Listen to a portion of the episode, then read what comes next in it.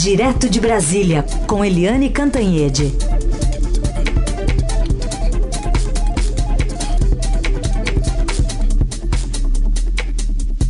Oi, Eliane, bom dia. Bom dia, Heisen, Carolina ouvintes. Só, Carol hoje tá, tá de folga, viu? Estamos aqui ah, não, não me avisaram. Tá bom, eu não fica sabia. tranquilo. Muito justa, né? Essa é, folga, tem que aliás. descansar um pouquinho, né?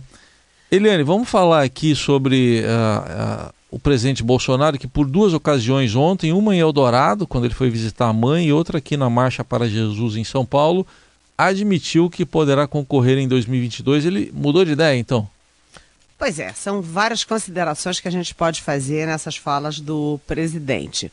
Primeiro é que ele na campanha dizia que era, que enfim, que não ia se candidatar à reeleição. Aí a gente até defende o presidente Jair Bolsonaro, porque todo presidente faz isso. Na hora de ser candidato, diz que não vai, vai concorrer à reeleição. Depois que vira presidente, se as coisas começam a dar certo e tal, ele já se anima todo, já vira candidato. Isso é, é meio meio comum aí no mundo político. Então, não é muita surpresa que o Bolsonaro fala isso. A segunda consideração é que o presidente Jair Bolsonaro, ele fica pulando, né, de solenidade militar em solenidade militar. Qualquer sargento que vai fazer uma formatura lá no fim do não sei aonde, lá vai correndo o presidente, ele não perde uma. E agora ele descobriu outro ambiente muito favorável, que é o ambiente evangélico. O Bolsonaro teve 57 milhões de votos, desses aí em torno de 22 milhões, ou seja, um terço, foram votos evangélicos.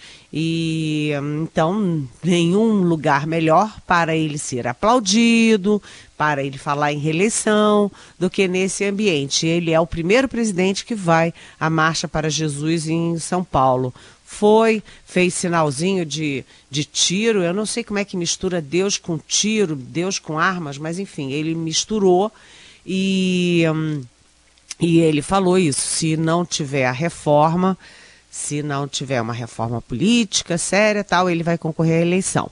E ele voltou a falar em Eldorado. Eldorado foi onde ele cresceu, todo mundo votou lá no Filho da Terra, ele até é emocionado e tudo, quer dizer, são dois ambientes muito favoráveis. Fica parecendo que todo o Brasil tem a mesma simpatia, o mesmo acolhimento ao presidente, quando as pesquisas, que aliás já deve estar saindo pesquisa por aí, não estão mostrando isso não. Ele teve perda de popularidade. A terceira consideração é que veja bem, Heisen, o momento em que o presidente volta a falar em reeleição. Volta não, fala pela primeira vez em reeleição num ambiente em que a gente vê que o Bolsonaro rateia daqui, rateia dali, perde popularidade, perde votações importantes lá no Senado, lá no Supremo. Enfim, o ambiente já não é aquela lua de mel de início de governo. E neste momento, o João Dória, eh, governador de São Paulo, já está sendo recebido em homenagens, em é, festinhas de grupos fortemente bolsonaristas, como na casa do Paulo Marinho, empresário que, que era tão bolsonarista na campanha que oferecia a própria casa para a campanha do Bolsonaro no Rio. É, e aí agora a festa muda. Em vez de ser para o Bolsonaro, já é para o Dória. Além disso, o ministro Sérgio Moro, ele está fazendo do limão uma limonada, porque é, quando ele entrou ali na linha de tiro por causa das, é, dos diálogos com os procuradores que foram é, vazados e continuam saindo, é, ele no primeiro momento ficou acuado, primeiro momento botou um pé para trás, mas agora ele põe o pé para frente e avança. E foi muito bem é, no, no, depoimento, no Congresso, é, tem dado entrevistas, ou seja, ele é, vai se vai tomando aquela forma de candidato para 2022. Então, o presidente Jair Bolsonaro, vendo o movimento dos potenciais adversários, já se colocou ou seja, já também botou um pé na porta e disse: Ó, tô nessa. Então, foi um movimento importante do presidente, agora é, só em ambiente muito favorável. Não sei se ele faria isso em outros ambientes que não que possam não ser assim tão simpáticos a ele e a possibilidade de reeleição. Muito bem, aproveitando até que você está nesse assunto, tem uma ouvinte nossa aqui, que é a Marli Santana, de Campinas, ela está comentando justamente isso. É, Bolsonaro disse que será candidato à reeleição se não houver uma reforma política, e ela pergunta de que forma, de que reforma política ele está falando. Ô, Marli, bom dia, bem-vinda. Vamos lá perguntar ao presidente Bolsonaro, porque a reforma política, ela é, é por muitos né, considerada a, a reforma mãe, a reforma das reformas, porque a gente vê que pessoas muito boas, muito decentes, muito bem intencionadas entram para a política e são engolidas por, por, por esse processo é, político, eleitoral, que exige muito dinheiro, muito financiamento, né? E que as pessoas ficam. Você é candidato, você vê seu adversário cheio de dinheiro, cheio de santinho, cheio de oportunidades, e você não tem nada disso, aí você começa a ceder. Né, e começa a afrouxar os seus, o seu próprio instinto ali ético, instinto moral. Então a reforma política é necessária para baratear o processo para dar regras mais firmes para evitar partidecos que só estão aí no cenário político para é, encher as burras de pessoas mal intencionadas. Enfim, a reforma política é super necessária. Mas qual é a do Bolsonaro? A reforma que ele pretende? Não sei. Eu acho que ele quis dizer o seguinte: se não tiver uma reforma política que acabe com a reeleição, eu estou dentro. Eu acho que, no fundo, no fundo, a reforma política dele se resumiu a um ponto: ter ou não a reeleição. Muito bem. Vamos falar de um outro assunto aqui também, Eliane, que é a, a questão aí de mais uma baixa no governo. Um, um general Floriano Peixoto que deixa a Secretaria-Geral, que aliás era ocupada antes pelo Gustavo Bebiano, que também foi uma primeira baixa e agora ele vai para os Correios, no lugar daquele general Juarez Cunha que o presidente acha que é meio sindicalista. pois é. é. Essa história toda é muito complicada porque o presidente Jair Bolsonaro, que é capitão, que saiu do exército como capitão, está mexendo com um general atrás do outro. Ele mexeu com quatro generais, assim, num curto espaço de tempo.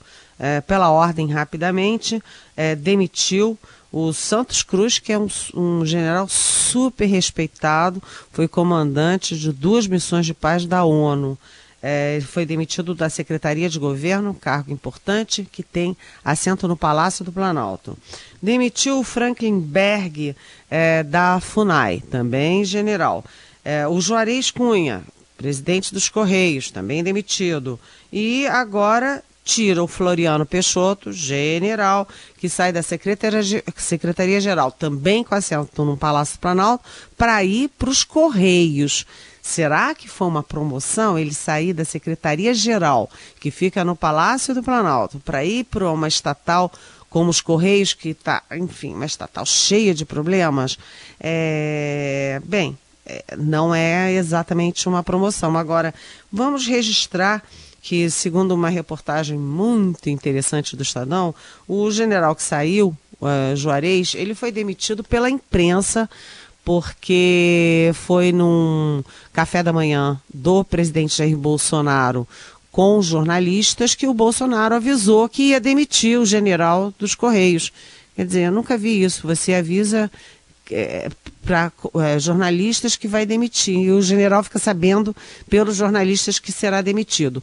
Isso foi numa sexta-feira, exatamente uma semana atrás. E aí passou sábado, domingo, segunda, terça, quarta. É, enfim, e o general, na segunda-feira, três dias depois do anúncio, foi trabalhar normalmente, ganhou um selo comemorativo com a foto dele, reuniu todo mundo dos Correios, meio na base assim: ó, enquanto não vier aviso desse presidente aí, daqui eu não saio.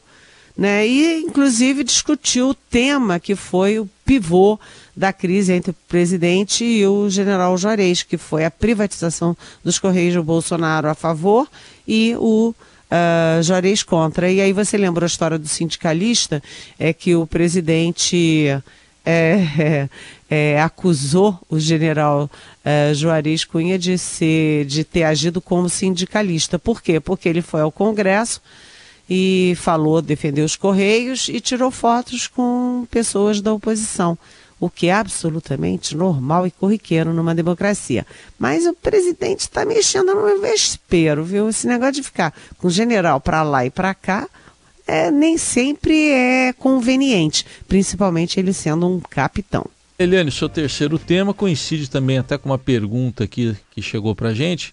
Vamos falar sobre a entrevista que o general Santos Cruz que acabou de sair, né, foi demitido da Secretaria de Governo, deu a revista Época e ele, entre outros assuntos, falou que é um, tem muita besteira no governo, o governo perde tempo com show de besteiras. E aí a nossa ouvinte, a Juliana Garcês, aqui de São Paulo, também Uh, ele pergunta aqui: isso mostra que a saída não foi tão consentida, como disse o presidente. Que, que você pode dizer, Eliane, para Juliana também? Oi, bom dia, Juliana, bem-vinda. Olha, consentida não foi, né? Todo mundo sabia disso, tanto que o presidente já tinha decidido é, é, mais de mês antes, ficou lá remoendo com, com os, é, os, principais consultores dele e tal. Consentida não foi, não. E a, pela entrevista fica claro que o general Santos Cruz saiu é, aborrecido. É, a entrevista dele, é, sabe o que, que me lembrou, Heisen? Me lembrou muito a entrevista do presidente da Comissão da Reforma da Previdência na Câmara, o deputado Marcelo Ramos. Ele veio aqui no nosso programa e disse que falta centralidade ao presidente da República, falta é, noção de prioridades, de foco né? Enquanto aí o, o Marcelo Ramos falava, né? Enquanto a gente está aqui se descabelando para aprovar a reforma da Previdência, o presidente só pensa em temas que não tem nada a ver. E foi exatamente isso que o general agora fala na revista Época. Ele diz que o governo é um show de besteiras.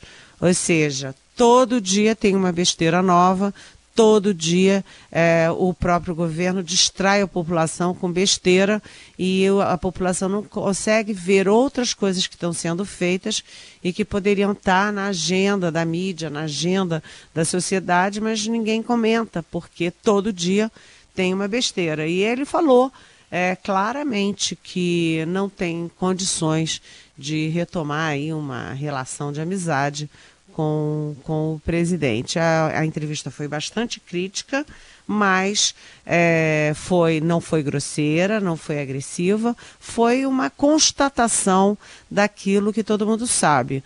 É, o Marcelo Ramos fala, lá no Congresso todo mundo fala, lá no Judiciário fala-se, no próprio Executivo fala-se, a mídia repercute tudo isso. A diferença agora é que foi um general, e a gente sabe que esse governo é cheio de generais, tem nove generais e tem também é, mais de cem, cento e tantos é, oficiais, principalmente do Exército, ocupando cargos aí nos, nos ministérios e nos cargos de primeiro escalão. Enfim, o general Santos Cruz, como eu já disse, é da elite das Forças Armadas e ele fez uma entrevista que, a meu ver, é um alerta para o presidente. Enquanto é a imprensa que fala, enquanto é deputado que fala, os bolsonaristas dizem, ah, é tudo implicância, enfim, ficam desqualificando. Agora vamos refletir um pouquinho sobre o que diz o general Santos Cruz. Ele diz lá claramente: show de besteiras. O governo perde uma energia danada é, é, com besteira e fica muito ocupado com rede social, com internet, em vez de estar ocupado com coisas que realmente importam para o país, para o crescimento, para o futuro. Vale a pena ler a entrevista na revista Época, feita pelo jornalista é, Bruno Abud. Muito bem. Eliane, é, vamos falar de um caso aqui, é um caso policial, mas que está ganhando outros contornos, né? o assassinato no Rio de Janeiro do pastor Anderson Carmo, marido da deputada Flor de Lis, do PSD, e aí envolvendo filhos adotivos, a, a deputada aí também sendo alvo de, da investigação. O que, que dá para dizer desse caso até agora, Eliane? Olha, a gente está acompanhando a distância, Heisen, mas cá para nós, essa história não caminha bem. Né? Todas as novas revelações só vão piorando a história toda. É, e tem coisas que ainda estão muito mal explicadas. Primeiro, é, esse casal é, tem 55 filhos, obviamente, 55 filhos, é, praticamente todos eles são adotivos. O primeiro é aí que é alvo da investigação é filho só da Flor de Lis e é enteado do, do pastor que morreu. Aí você envolve a adoção de 55 é, crianças com rapazes ou jovens, enfim, com é, o mundo evangélico, com assassinato no Rio de Janeiro e agora já tem um outro filho dizendo que a própria Flor de Lis está nessa história e eram 30 tiros. Aí o, o primeiro que foi preso admite que deu só seis ou oito. Enfim, é, parece que tem aí um, tá confluindo para uma grande conspiração da família contra o patriarca. É, e aí a gente pensa, puxa, essa Flor de Lis é deputada eleita pelo povo. Como é que o povo vota? Como é que as informações chegam ao povo? Que tipo de motivação é, você tem para votar numa pessoa que tem um, toda uma é, um ambiente muito complexo vou dizer complexo, porque hoje eu estou no meu dia diplomático. Mas, enfim, é, essa história caminha mal e a gente pode ter desfechos aí macabros uhum. nessa história envolvendo uma deputada. Vamos aguardar então. Dá, dá tempo ainda para uma última pergunta aqui, Eliane, é do Henrico, Henrico Pérez, da Moca, aqui em São Paulo.